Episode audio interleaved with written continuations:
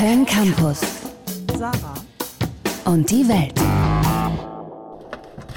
Hallo, lieber Schirkan. Setzen Sie sich bitte. Wie geht es Ihnen heute? Ach, ich weiß gar nicht, wo ich anfangen soll. Sie zerstören unser Zuhause. Die ohne Fell nehmen uns einfach alles weg und holzen unsere Bäume und das nur wegen irgendwelchen Palmöls und Kautschukplantagen. Es gibt kaum noch Nahrung.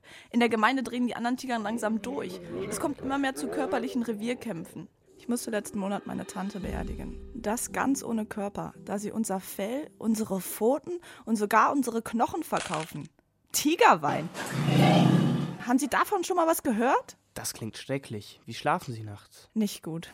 Ich bin die ganze Zeit am Überlegen, ob ich mit meinen Kindern umsiedeln sollte. Mir wurde der Zoo empfohlen, der soll sicher und komfortabel mit Roomservice sein, aber ich liebe mein Zuhause. Ich gehöre zu den Sumatra-Tigerfamilien und wir lieben es zu schwimmen und weite Strecken zu laufen. www.kölncampus.com www.kölncampus.com